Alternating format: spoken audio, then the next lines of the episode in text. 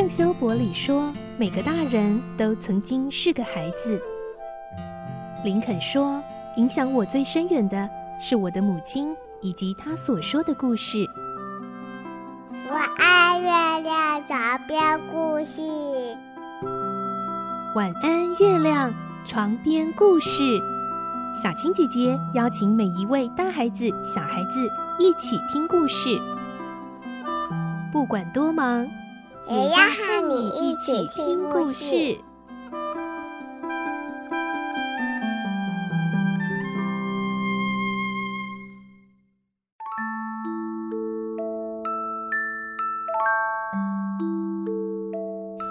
欢迎你和我们一起听故事，我是小青姐姐。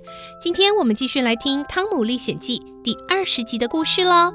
今天的故事很精彩，我们会听到，当这个真相已经让柴契尔法官知道了之后呢，汤姆还决定要在法院最后开庭审理的这一天来作证。不过，在大家都还不知道真相的时候，所有的人民都认为波特就是凶手，而杀人就要偿命。大家都气愤地认为波特是杀人凶手，就要偿命，就要被处以绞刑。而汤姆今天就要出庭作证了，到底他能不能够来证明波特的无辜呢？来听今天的故事。《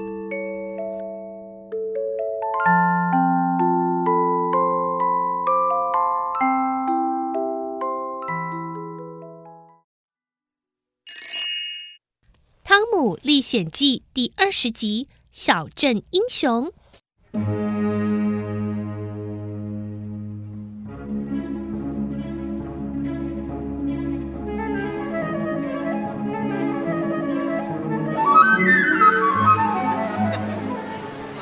陪审团的人开始陆续就座，没多久，被上了脚镣手铐的波特一脸憔悴的被带进法庭。他被安置在一个所有的人都可以盯着他看的位子上，每个人看着波特的眼神都是目露凶光。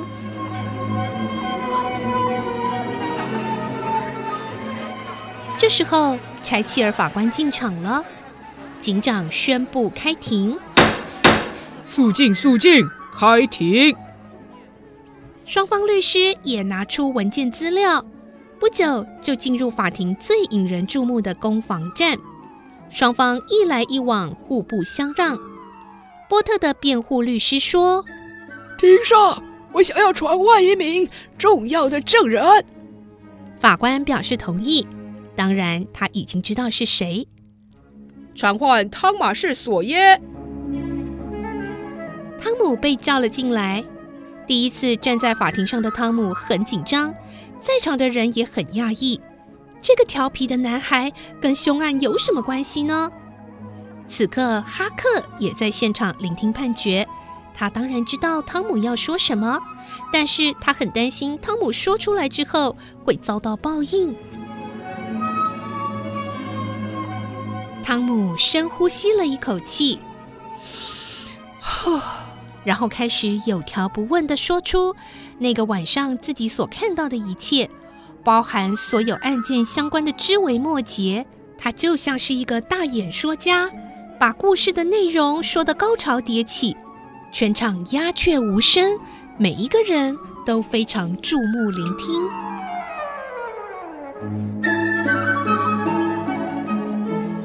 汤姆没注意到时间的流逝。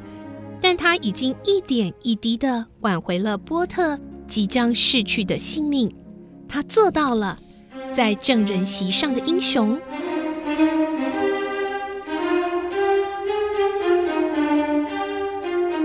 哈克看着汤姆侃侃而谈，身体竟然没有出现任何异状，并没有马上死掉。他心里想：原来英雄能够打破那种狠毒的誓言呢。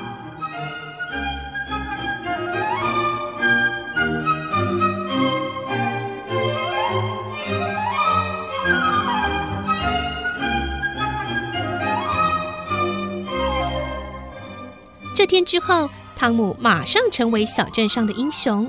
他是英勇果敢的象征，他象征劫富济贫的罗宾汉，受到大家的拥戴。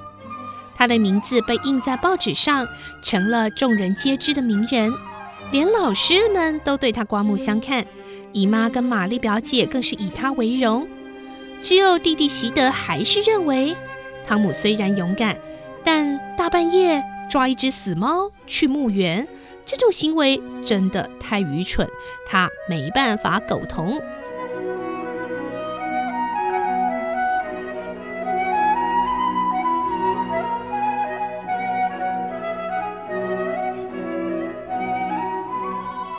如今事实证明，印第安乔这位杀人不眨眼的魔头才是真凶，他的手上又添了一条冤魂。现在镇上已经贴出通缉令，要逮捕他归案。而波特当然被释放了，他非常感谢汤姆，从此之后决定不再酗酒。而汤姆也卸下了心中那块大石头，他总算了解为什么大人们总是说诚实是美德。这当然也因为他跟贝奇的感情一日千里，汤姆现在可是贝奇的偶像了呢。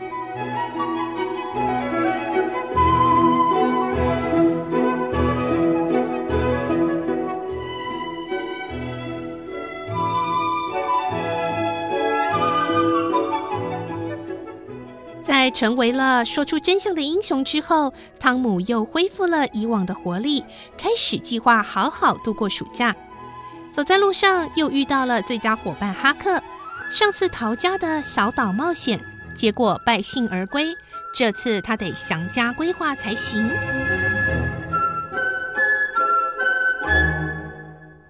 汤姆说：“我想要去挖宝藏，哎，哈克，你想不想去？”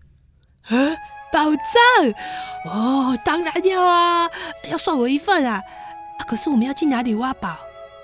汤姆装腔作势的把双手放在背后，在哈克的身边绕圈子。嗯，我想想啊，这个嘛，哎呦，汤姆，你绕到我头都快昏了啦！你知道山上有间荒废的空屋吗？我当然知道啊，很大一间呐、啊。啊，门前的台阶吼都被杂草掩盖，窗户都嘛破掉了，感觉很荒凉呢。啊，有时候经过那里，我都会很害怕。嗯，我听说啊，曾经有西班牙海盗住在那间屋子，所以啊，那里有宝藏的几率非常高。诶，有道理哟、哦。啊，那什么时候行动啊？今天晚上啊，你来我家找我啊。晚上去那里很可怕呢。我们一起去啊！有什么好怕的？就这么说定喽。两位男孩就此决定，等待夜幕降临，就要展开最新的冒险。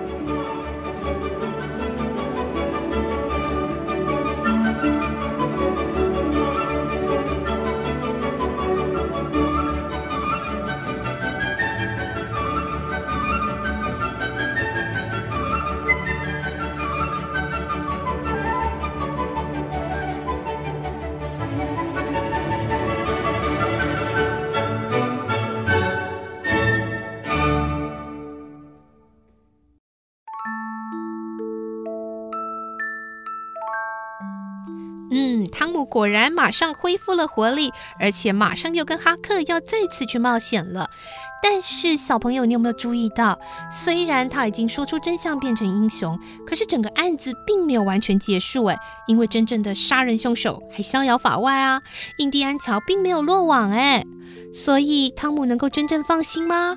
而最开始他们之所以不敢说出真相，发出毒誓，其实也是因为怕印第安乔如果知道他们两个人目睹了全部的案件，会被杀掉灭口的。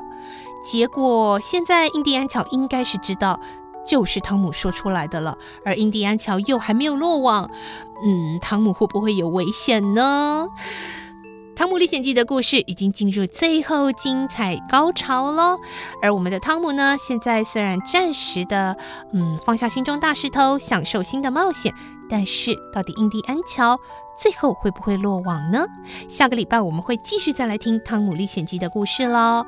然后呢，明天我们将会来听绘本时间的故事。嗯，这个故事非常的感人，是小文房所出版的《亲吻沙滩的小孩》哟。明天请继续锁定我们的节目，我是小青姐姐，我们明天再见喽，拜拜。小朋友要睡觉了，晚安。